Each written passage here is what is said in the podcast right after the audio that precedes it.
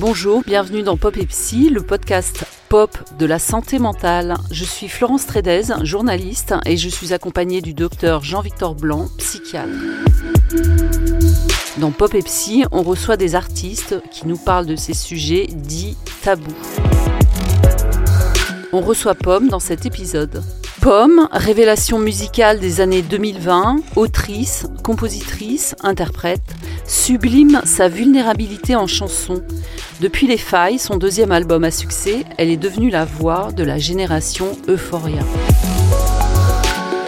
J'ai plein de questions à poser à l'artiste qui est invité aujourd'hui dans Pop et Psy. Je voudrais savoir si les lutins dont elle parle dans la dédicace de son nouvel album, Consolation, l'ont aidé à composer ces chansons si délicates et si profondes à la fois, comme des petits miracles d'émotion qui se renouvellent à chaque écoute. Je voudrais savoir si elle connaît les champignons aussi bien qu'elle le prétend, si elle peut faire la différence par exemple entre un agaric des jachères et une chanterelle en tube. Je voudrais savoir pourquoi elle chante de cette façon-là, avec cette voix-là, si bouleversante. Est-ce qu'elle a fait un stage chez les anges?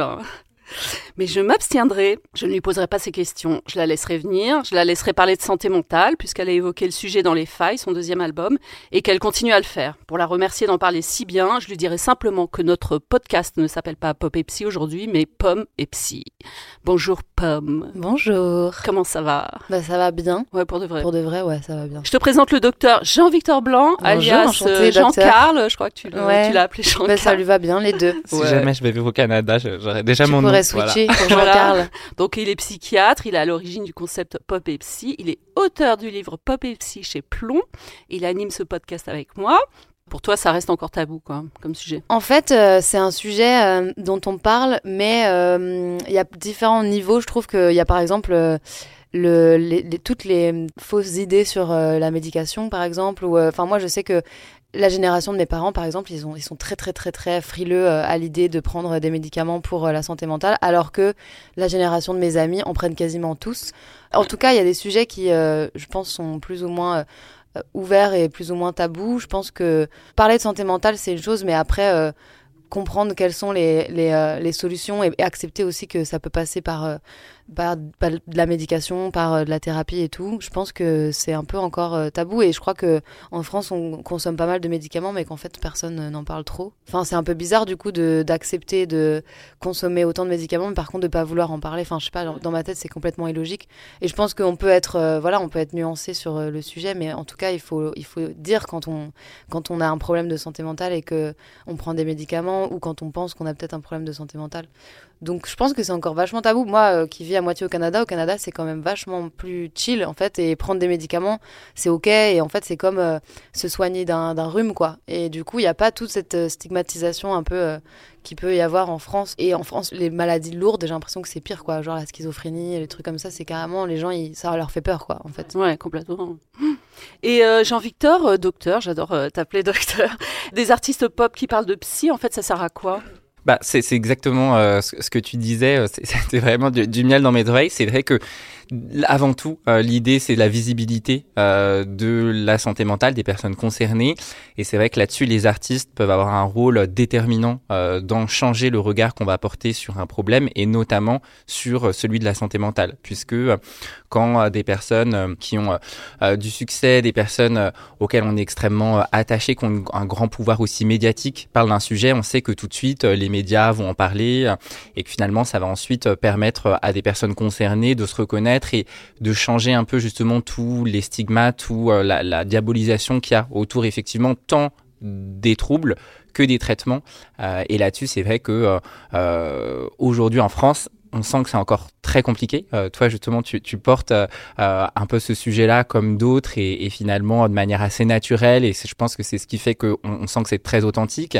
on sait qu'aux États-Unis, bon, il y a un nombre incalculable de personnes qui l'ont fait, donc dans cette culture nord-américaine. Donc c'est hyper intéressant d'avoir en plus ce, ce double regard-là. Et, et, donc on espère qu'au festival, ça va pouvoir permettre de justement libérer aussi un peu toutes ces paroles, quoi. Alors Pomme, hein, dans cet album, il y a cette idée forte de la consolation, puisque c'est le titre de l'album aussi. Je me console, je te console, consolons-nous, écris-tu sur le livret. Notre besoin de consolation est impossible à rassasier, le titre d'un livre datant de 1952 de Stig Dagerman, un auteur suédois qui s'est suicidé deux ans après l'avoir écrit. Dans tes interviews, tu évoques trois femmes, hein, Dalida, Virginia Woolf et Nelly Arcan, que tu écoutais, lisais pendant le processus d'écriture de l'album, et qui sont des femmes qui se sont toutes les trois suicidées.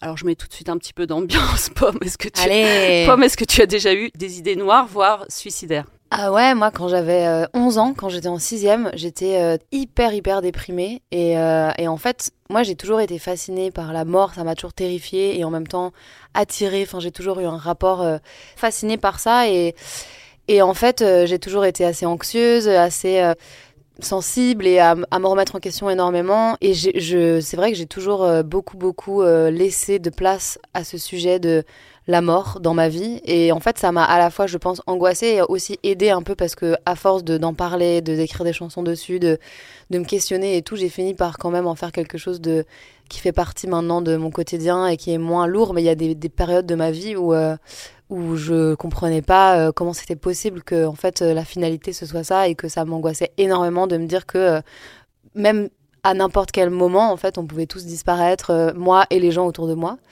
Et euh, quand j'étais euh, en ouais en sixième, je me souviens que en fait sortir de l'enfance et de l'école primaire, ça a été hyper violent parce que je pense que dans ma tête j'ai associé ce passage à me rapprocher de la mort. Parce que c'est la première fois que j'allais dans un, établissement où il y avait des adolescents, où il y avait euh, pas que des enfants en fait, parce que en sixième on est encore un peu un enfant, mais à partir de la cinquième, quatrième, les gens ils, connaissent la puberté, euh, ils deviennent euh, un peu des espèces de débuts d'adultes. Et je voyais ça et j'étais là mais en fait la mort est imminente quoi, genre vraiment je me et du coup ouais il y a ce truc d'être tellement angoissée par ça que que j'ai je me je me souviens d'avoir des, des pensées noires parce que je me disais qu'au moins ça serait je pourrais contrôler quoi et puis après, euh, j'ai grandi et je me suis euh, complètement apaisée par rapport à ça. Et surtout, j'ai beaucoup écrit là-dessus. J'en ai beaucoup même parlé, en fait. J'ai beaucoup dit, bah, moi, j'ai peur de ça et tout.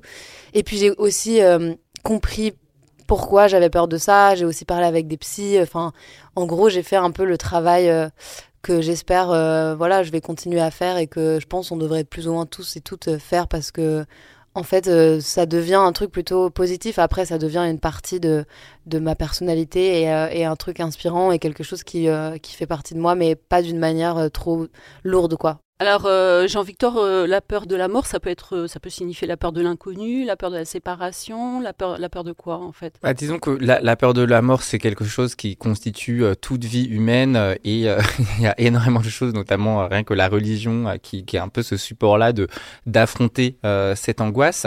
la peur, en tout cas, les idées suicidaires. Il faut savoir qu'en termes de développement, si l'être humain à un moment peut développer des idées suicidaires, il y a aussi une fonction, euh, sinon ça n'existerait pas, ça, aurait disparu au niveau de l'évolution.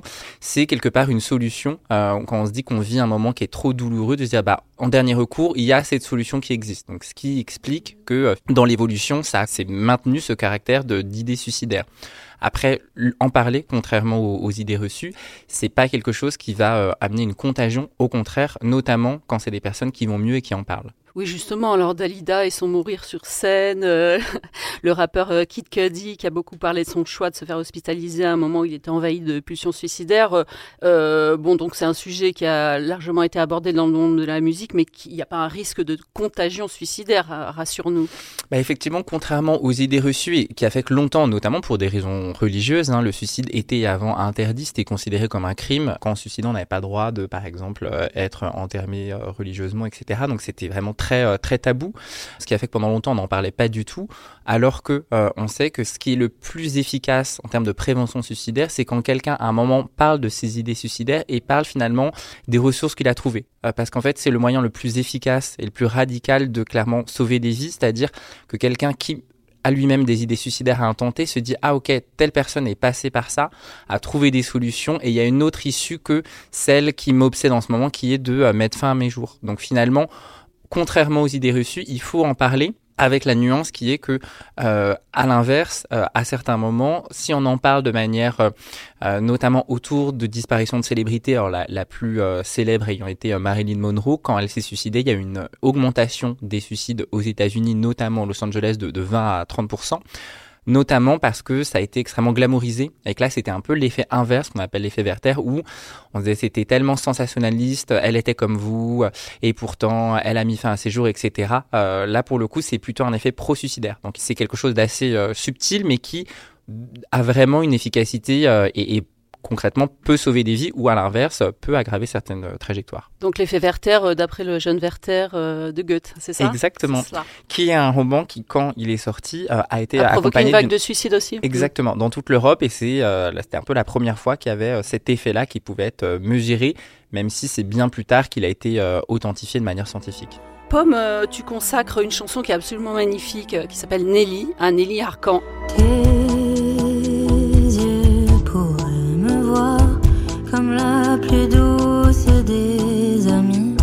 Cette romancière québécoise qui a écrit Putain en 2001, un livre qui racontait comment elle s'était prostituée quand elle était étudiante. C'est une femme qui a beaucoup évoqué son désir de plaire, sa peur de vieillir, son rapport à son corps, à sa sexualité, et qui a reçu un traitement euh, très problématique de la part des médias euh, paternalistes et patriarcaux de, l'époque. Euh, en quoi tu te sens proche de, ce qu'elle a vécu est-ce que ton désir de plaire aussi peut entrer en, conflit avec ton désir de te déconstruire aussi? Ouais, en fait, c'est exactement ça. C'est cette espèce de, franchise et de lucidité de, de son discours par rapport à son, sa condition de femme dans les années 2000, qui, euh, qui est une femme médiatisée, qui est une femme qui veut absolument correspondre à ce que la société attend d'elle. Et qui, Donc elle, est, elle est très belle. Hein, elle est très belle, mais elle est très belle, mais c'est subjectif. Et encore une fois, euh, elle, euh, elle, cherche à atteindre un type de beauté qui n'existe pas vraiment. Elle, dit qu'elle fait de la chirurgie esthétique, qu'elle modifie son apparence pour essayer de ressembler à une poupée un peu euh, qu'elle euh, imagine être un idéal féminin.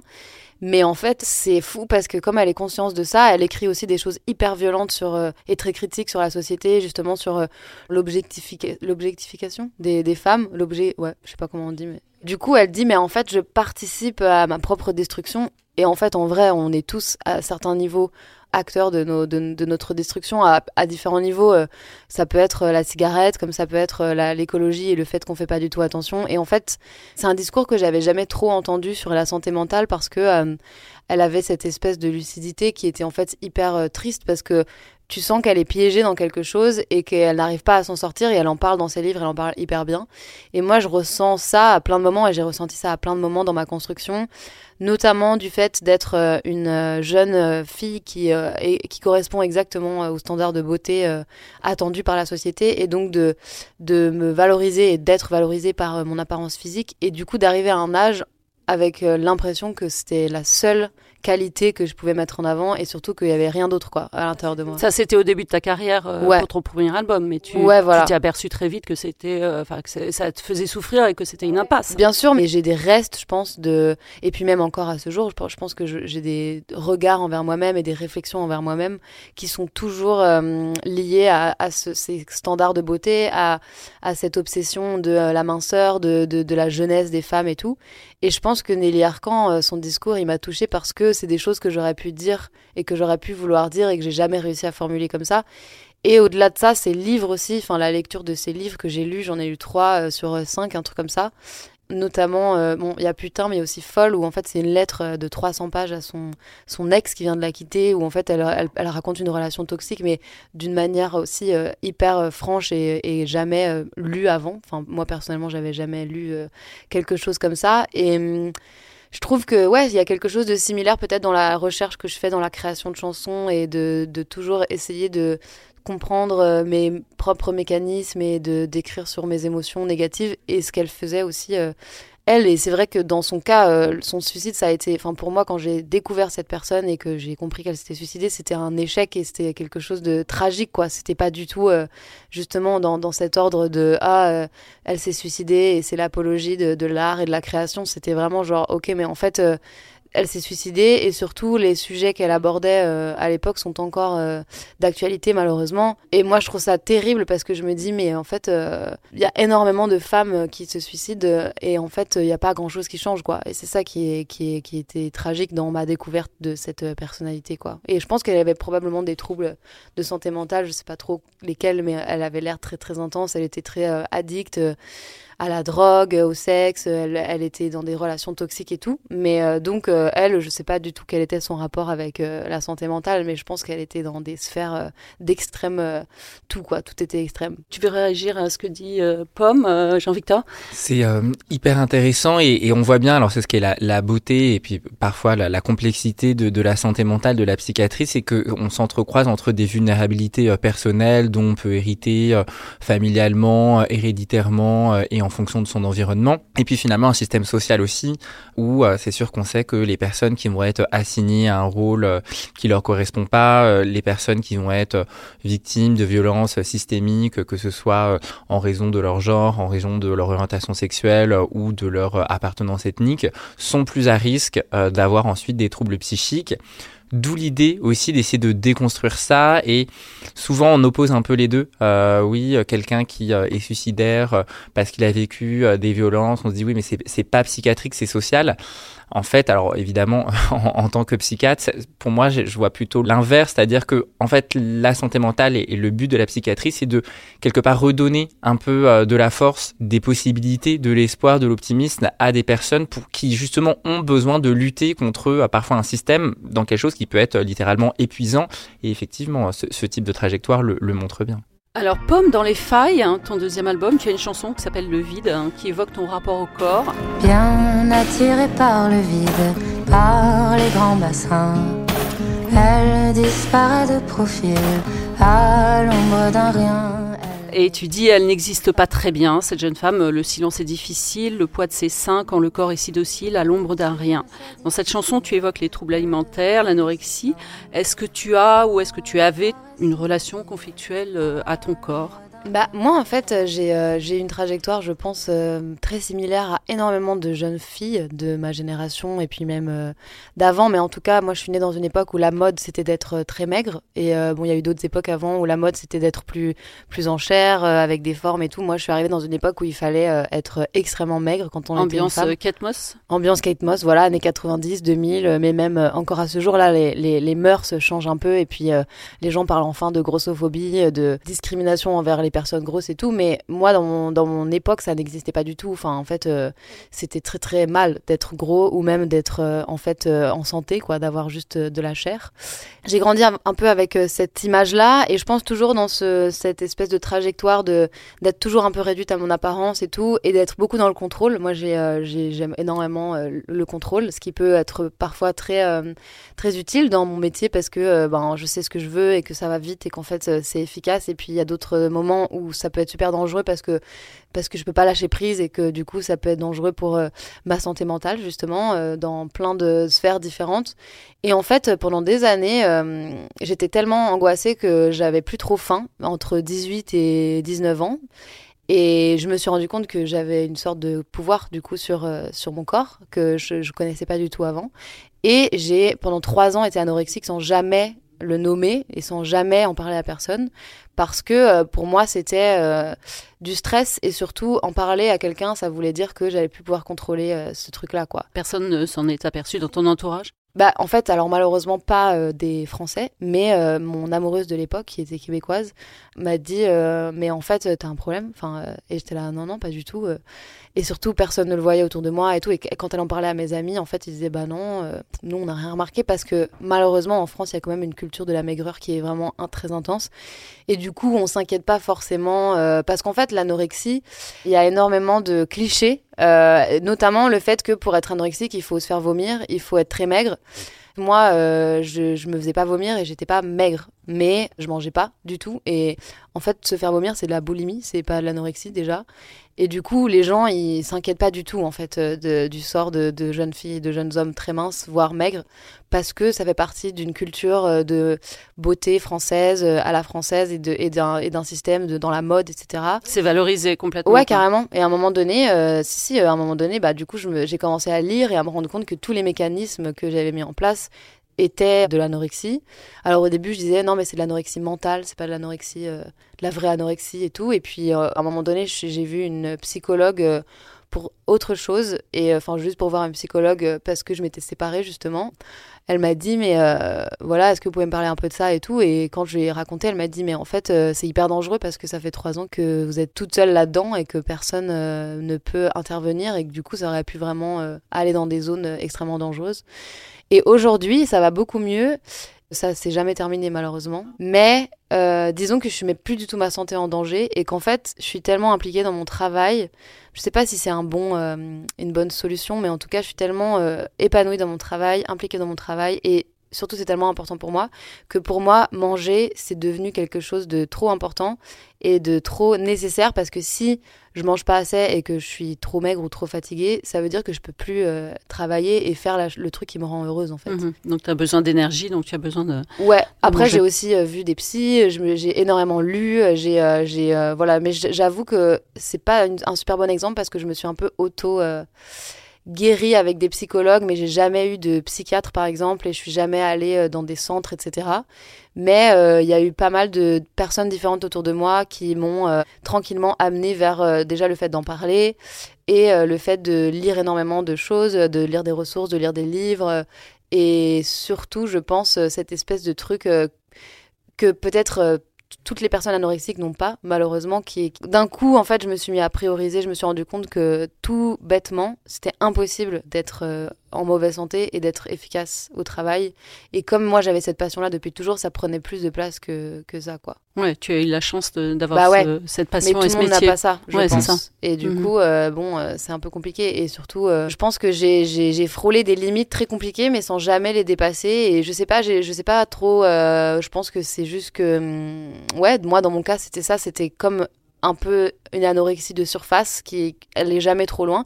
Mais dans des moments par exemple où je suis très exposée quand j'ai ressorti euh, un single euh, en juin euh, ça peut revenir un peu me hanter quoi. Parce que dès que je suis regardée énormément et que ben en fait surtout quand je perds le contrôle c'est-à-dire quand je sors un album j'ai plus du tout le contrôle sur quoi que ce soit. Pour reprendre le contrôle, ça peut me venir me hanter quoi. Mais euh, je pense qu'aujourd'hui, j'ai un, entourage et un setup de vie qui fait que j'ai la chance de d'avoir euh, des mm, personnes à qui on parlait déjà instantanément. Et j'ai une psy, par exemple, à qui je dis euh, direct Ah ouais, là, je me sens pas bien en ce moment, machin. Et en fait, c'est plus du tout secret. Et je pense que déjà, ça, ça change tout. Alors, Jean-Victor, on a souvent cette idée que les troubles du comportement alimentaire, les TCA, sont liés aux images de mode, aux injonctions de beauté. Est-ce que est-ce que c'est vrai? C'est à la fois vrai et, pas complètement vrai. Il y a plein d'autres facteurs qui vont venir euh, en, compte. Alors on sait que euh, là aussi le côté social, euh, le fait de promouvoir des silhouettes très filiformes et aujourd'hui, il y, a un vrai sujet aussi autour de, pas l'inverse, mais les silhouettes musculeuses, donc que ce soit pour le coup chez les, les femmes et les hommes, de dire que finalement, si on n'est pas hyper musclé, c'est pas du tout un corps qui est ok et que finalement c'est normal d'être hyper musclé. Donc on voit bien que tout ça, ça, a tendance à, à, déplacer un peu le curseur et à nourrir un certain mal-être. Il y a aussi évidemment des facteurs individuels, notamment cette question du contrôle qui est assez centrale puisque c'est aussi le, contrôle qu'on peut avoir vis-à-vis de, son corps. Ce que tu disais, ça montre bien que, un, euh, il y a un manque d'éducation, euh, parce qu'effectivement, se dire que ça aurait été une autre euh, pathologie, probablement que l'entourage aurait eu un signe d'alerte plus tôt, aurait vu qu'il y avait quelque chose qui, qui se passait pas comme d'habitude et que ça allait moins bien et que même toi-même dans tes ressources, même si après tu as fait des recherches, etc. Mais initialement, c'était pas évident et, on voit bien qu'il y avait un, truc un peu tabou qui planait autour de, cette question-là. Et en même temps que tu as trouvé des ressources, euh, que ce soit euh, psychologiques, euh, amicales et aussi professionnelles. C'est très positif aussi de, de se dire que tu as trouvé des solutions et que à un moment, c'est vrai que on considère ça devient vraiment pathologique et, et très sévère à partir du moment où en fait la pathologie prend toute la place. Euh, et en fait, réussir à la circonscrire, ça veut dire que euh, on est sur un système d'équilibre et que euh, c'est déjà très positif. dans ton cas, et, c'est ce qui est assez fascinant, c'est aussi beaucoup grâce à ton investissement et, à l'art et à, l'énergie que tu mets dedans. Mais c'est hyper intéressant, je trouve, et c'est typiquement un discours qui peut aider des personnes dans cette situation de dire à un moment, est-ce que euh, toute mon énergie, euh, je vais la consumer dans le fait de euh, d'atteindre tel poids au point de d'arrêter mes études, d'arrêter mon travail, d'arrêter le lycée? Ou est-ce que finalement j'essaye de, trouver autre chose, même si bien sûr c'est pas aussi simple. c'est vraiment des, discours, je trouve, qui sont super inspirants. Alors Pomme, on va faire un petit intermède Dalida, puisque tu aimes bien Dalida. Alors quel est ton titre favori de Dalida? Alors je sais pas si c'est elle qui l'a écrit et composé parce qu'apparemment il y a d'autres versions, mais il y a une chanson qui s'appelle La comédie, c'est fini la comédie. Je sais pas si tu vois. Je suis pas une spécialiste de Dalida, mais euh, Jean-Victor. Tu vois ou pas? Je vois pas laquelle c'est. Euh. C'est fini, c'est fini la comédie. Je sais pas si c'est sa mélodie à elle ou si c'est une reprise, mais moi je trouve qu'elle est merveilleuse cette chanson. Et toi, Jean-Victor, c'est quoi ton titre préféré de euh, Moi, je crois que c'est Téléphonez-moi, qui est vraiment une de ses dernières chansons, qui est mais d'un tragique. Enfin, c'est ah ouais. si tragique que c'est ça, ça devient presque comique. En fait, elle dit que qu'elle est désespérée, ah qu'elle tient uniquement grâce à les, les, appelle ça les pilule du désespoir. et elle dit voilà, vous imaginez que je suis hyper entourée, euh, que ma vie est une fête, mais en fait je suis seule tous les soirs. Et le, single, le refrain, c'est téléphonez-moi, téléphonez-moi, téléphonez-moi. Et se dire que c'était un de ses derniers tubes et que ça passe à la radio, enfin c'est chaud. Ouais, effectivement. C'est un peu chaud. Ouais. Alors pour terminer, on va finir avec les questions traditionnelles de Pop et Psy. Euh, c'est notre petit rituel à nous. Alors Pomme, quel est ton héros ou ton héroïne Pop et Psy? C'est une bonne question, tiens. Quelqu'un qui a un rapport cool avec sa santé mentale, tu veux dire? Franchement, euh, c'est chaud quand même d'avoir un vraiment, tu vois, d'être vraiment hyper bien avec ça. Euh. Mais peut-être euh, ma mère, parce que ma mère, elle est vraiment déjà ouverte à déconstruire plein de choses et à discuter de plein de choses, et elle a un espèce de truc de résilience et de et de santé mentale quand même euh, assez euh, stylée alors qu'elle a un background horrible et que euh, sa mère était malade mentale, que tout le monde était voilà un peu fucked up dans sa famille et elle a un truc vraiment dans un équilibre et de d'essayer de comprendre, d'écouter énormément de podcasts, de lire un peu tous les livres que moi je vais lui donner et tout et j'ai l'impression que en termes de en tout cas d'évolution par rapport à ce sujet-là et à d'autres sujets d'ailleurs, elle est assez impressionnante. Parce qu'en vrai, euh, dans mon entourage, il y a plein de gens qui, euh, qui en parlent, qui le, qui le détabouisent, mais c'est plus facile pour des gens de 25 ans que pour des gens de, de 55 ans. Ouais, donc tu as la chance d'avoir une maman déconstruite. En permanence, quoi. Enfin, elle est, elle est pas arrivée, je pense, euh, à un idéal de déconstruction, mais en tout cas, elle est tout le temps en train de se remettre en question. Et justement, on parle beaucoup des, des médicaments, de plein de trucs comme ça. Et parce que moi, j'ai plein d'amis autour de moi qui, qui en ont besoin en ce moment et à qui ça a sauvé la vie. Et genre, pour cette génération-là, c'est carrément le diable, quoi. Donc, je la trouve assez stylée en vrai. Quelle est ta chanson Survivor? Bah, Survivor, euh, I Will Survive. Gloria Gaynor Ouais, je l'écoute euh, souvent quand euh, je suis au bout de ma vie, parce que elle est vraiment, elle dit vraiment, elle parle de la vie, quoi, de la survie, et elle est trop belle. Bon, c'est une chanson d'amour, mais, mais, mais ouais, je l'écoute depuis toujours, depuis la boom du, de, de la sixième, quand, quand j'étais au bout de ma vie, que j'écoutais déjà ça, et j'ai continué à l'écouter, ouais. Est-ce qu'il y a un personnage de film ou, ou de série sur le sujet de la santé mentale qui t'ont marqué? Ben, il y a euh, ce, cette magnifique euh, série qui s'appelle Atypical, qui parle d'un petit, d'un jeune garçon euh, qui est sur le spectre de l'autisme et, et, il est trop, trop stylé. Et, je crois que ça a été un peu critiqué parce que je crois que lui il est pas autiste pour de vrai. Et du coup, il y a eu cette question de est-ce que, on, enfin, pourquoi on prend pas des acteurs autistes et tout, ce qui est une vraie question d'ailleurs. Mais en tout cas, la série et la manière dont c'est fait, je trouve que ça, ça rend accessible ce sujet-là euh, et que c'est hyper euh, léger et que c'est euh, beau et touchant et que ça aborde un grand spectre de ce trouble. Une raison pour finir d'être optimiste en 2022 concernant la santé mentale? Une raison d'être optimiste pour concernant la santé festival, Ouais, j'allais dire, j'allais dire pop and psy, mais aussi toutes les personnes qui, qui tiennent des compte Instagram avec énormément de travail derrière et de ressources et de et en fait aujourd'hui je pense qu'un truc positif de notre époque c'est que si on a des questions on peut trouver plus facilement des réponses et qu'on n'est pas laissé complètement livré à soi-même et qu'il y a des campagnes et que c'est un sujet qui est abordé et qui est tranquillement déstigmatisé. Donc euh, je dirais que juste pour ces aspects-là de déconstruction et de militantisme les réseaux sociaux ça peut être euh, un truc chouette comme ça peut aussi être destructeur et très mauvais pour la santé mentale. Mais cette partie-là informative avec des comptes, moi je suis un compte qui s'appelle Les Folies Passagères. Il y a des comptes euh, qui sont hyper beaux en fait et informatifs avec plein d'infos. Il y a énormément de comptes sur euh, bah, l'autisme, sur les troubles d'attention. Enfin voilà, il y a plein de, comptes et c'est vrai que c'est ça c'est plutôt cool je trouve dans, de notre époque. Je voudrais te remercier vraiment, Pomme, pour cette parole libre profonde et sérieuse. Quoi. Merci beaucoup euh, pour, pour nous, pour Pop et Psy. Merci Jean-Victor. Et on parlera des lutins et des champignons euh, la prochaine fois. Bah ouais, c'était une super introduction pourtant, hein, mais euh, bon. Mais moi, les lutins m'ont sauvé la vie. Et, Bah oui, il faut le dire quand même. Les ouais. lutins t'ont sauvé la vie. Il n'y a, Bah, pas que la- y a en pas fait, que les psys. Il n'y a pas que les psys, non, mais c'était l'idée de croire, si tu veux vraiment que je réponde en une phrase, c'était l'idée de croire en autre chose que l'humanité qui parfois me semblait un petit peu complexe. Et je pense que c'est juste euh, cette euh, technique que beaucoup d'enfants utilisent de se réfugier dans des choses imaginaires, euh, qui est très très très commune d'ailleurs. Et moi, je l'ai développée, mais vraiment, je suis allée très loin et surtout, ça a démarré tard. Enfin, j'avais 9-10 ans et du coup, même adolescente, j'avais ce truc-là où je me disais non, mais de toute façon, euh, la vie est aussi bizarre et trash parce qu'il y a ces petits lutins qui existent, quoi.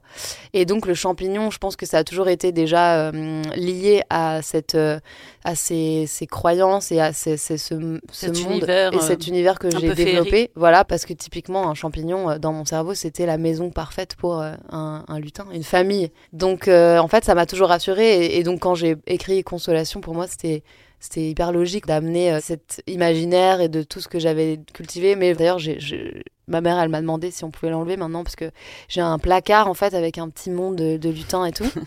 Et en fait, euh, chez mes parents, et mais ça fait donc euh, bah, 15 ans maintenant. Et en fait, ma mère, elle dit Ouais, ça serait bien peut-être euh, que, je sais pas, on fasse quelque chose avec et tout. Et moi, je veux pas. Pourquoi? Bah, parce que je vais, ça va les traumatiser. Non, mais pourquoi elle veut enlever les lutins? Elle veut déconstruire les cette idée. lutins. Elle va- et pourtant, elle y a tellement participé. Elle me, ma mère, quand j'étais petite, elle déposait des, des trucs la nuit et tout pour, pour me faire croire que les lutins amenaient des trucs.